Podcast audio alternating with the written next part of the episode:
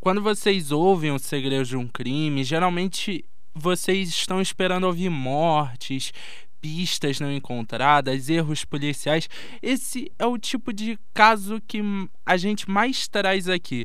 Mas hoje eu pensei em trazer algo diferente para vocês e trouxe um caso que é considerado um espetáculo de investigação, um assalto genial, onde todo mundo acertou e essa é a história que eu vou trazer hoje para vocês. Meu nome é Guilherme Matos e esse é o Segredo de um Crime e hoje vocês vão conhecer o roubo de 128 milhões de dólares.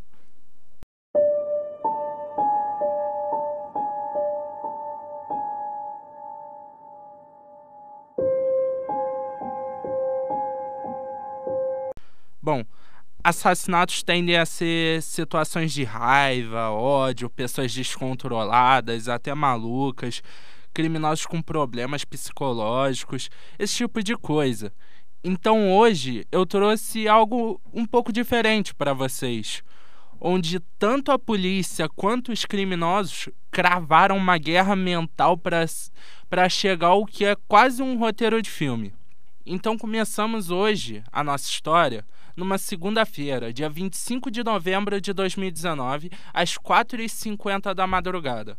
Segundo a polícia, naquele horário começava esse assalto com incêndio a uma caixa de distribuição de energia perto do Museu Greenwald, fazendo com que as luzes em toda a região apagassem. Logo depois, às 4h57, eles já estavam indo em direção ao museu. A polícia disse que o vídeo da câmera de segurança mostrou que os ladrões sabiam para onde estavam indo, sabiam exatamente como andar dentro do museu. E depois de entrarem no prédio, pela janela do hall dos tesouros, a polícia acredita que eles correram pela sala heráldica do cofre direto para a sala das joias, onde as peças mais valiosas do museu ficavam em exposição.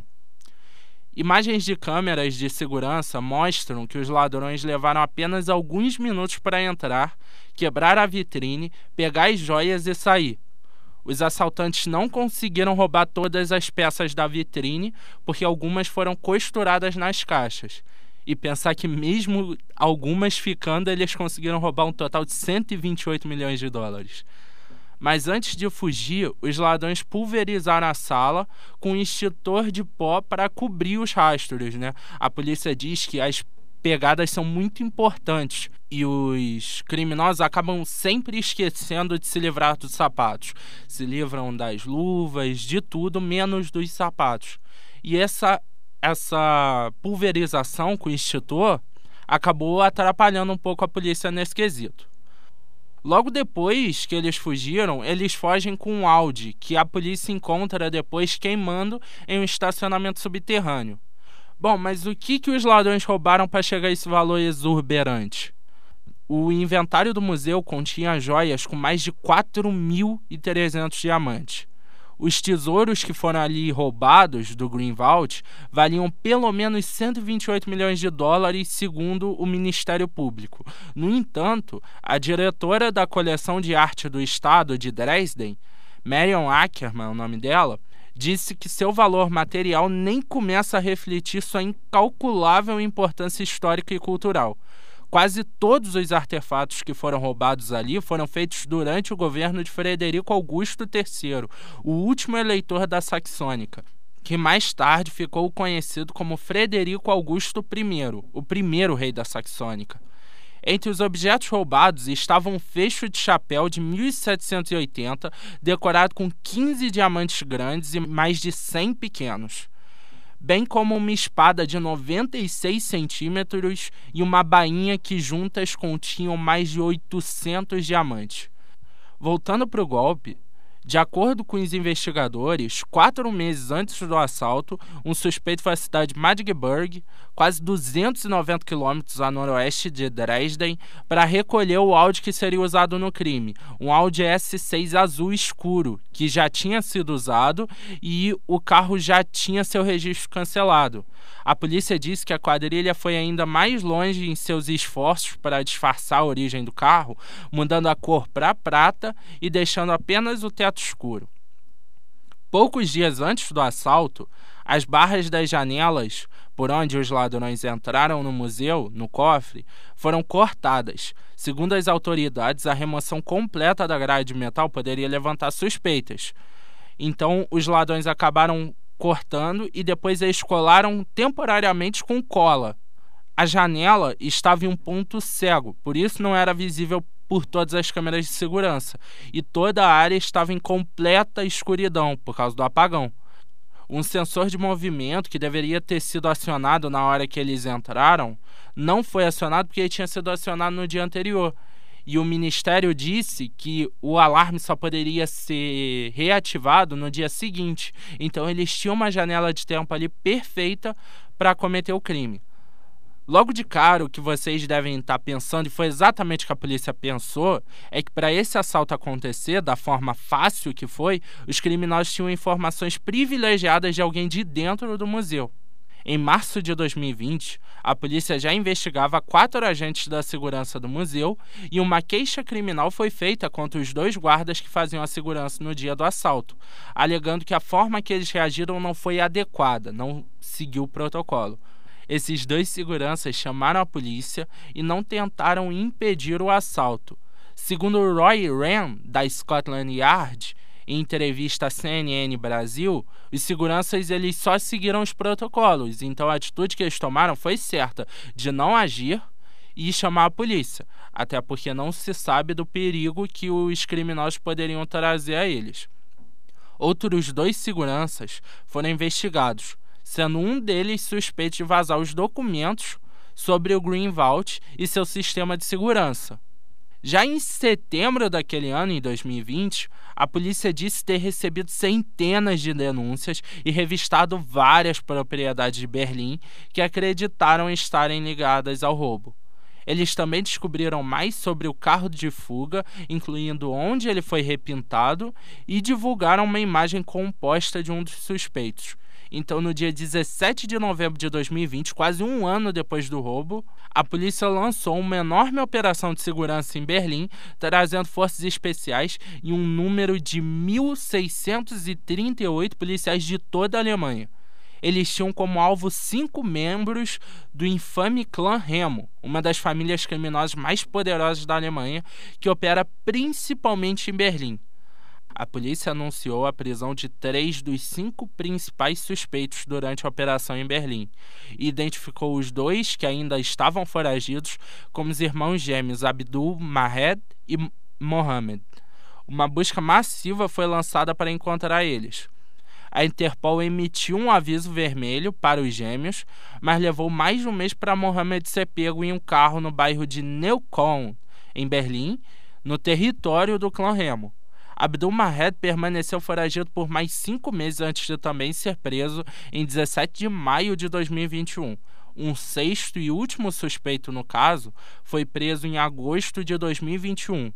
Um mês depois, já os promotores do caso finalmente acusaram todos os seis homens de crimes, incluindo roubo de gangue e incêndio criminoso. Três suspeitos são irmãos e os outros três são seus primos.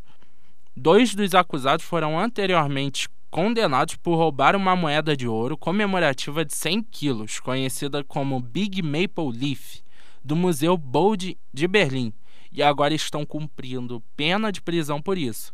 Então, o que, que acabou acontecendo com as joias assaltadas nesse crime de 128 milhões? Um membro da Scotland Yard que deu entrevista à CNN e outros especialistas acreditam que o cenário mais provável é exatamente o pior cenário, os itens roubados tenham sido quebrados e as pedras vendidas e os metais preciosos derretidos. Tudo isso requer uma organização, disse o funcionário da Scotland Yard. É muito raro que as pessoas que realmente roubaram os itens sejam as pessoas que os descartaram.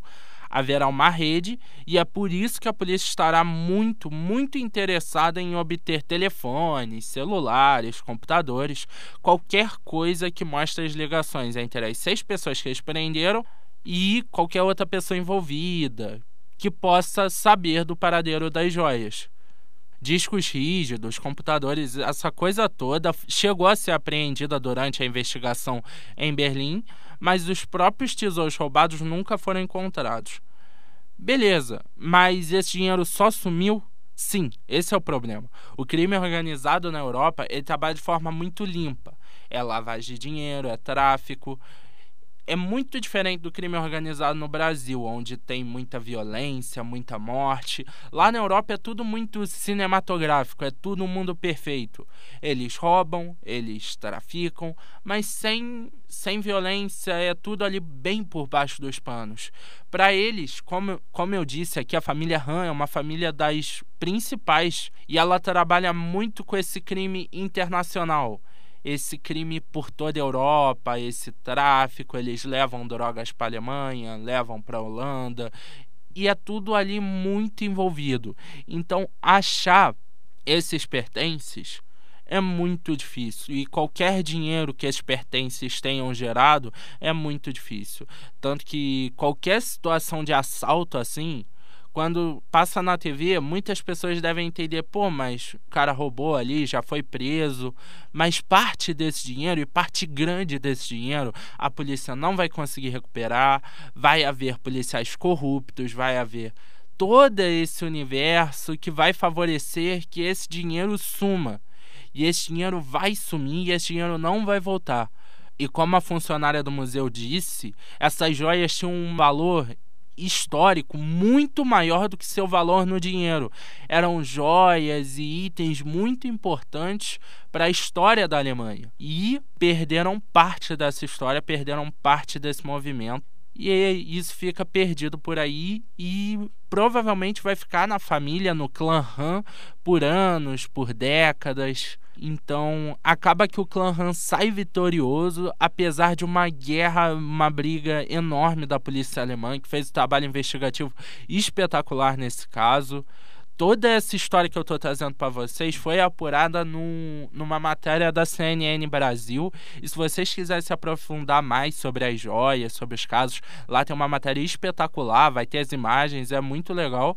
E tem a entrevista completa com o funcionário da Scotland Yard porque esse caso é muito em aberto, fica esse universo aberto.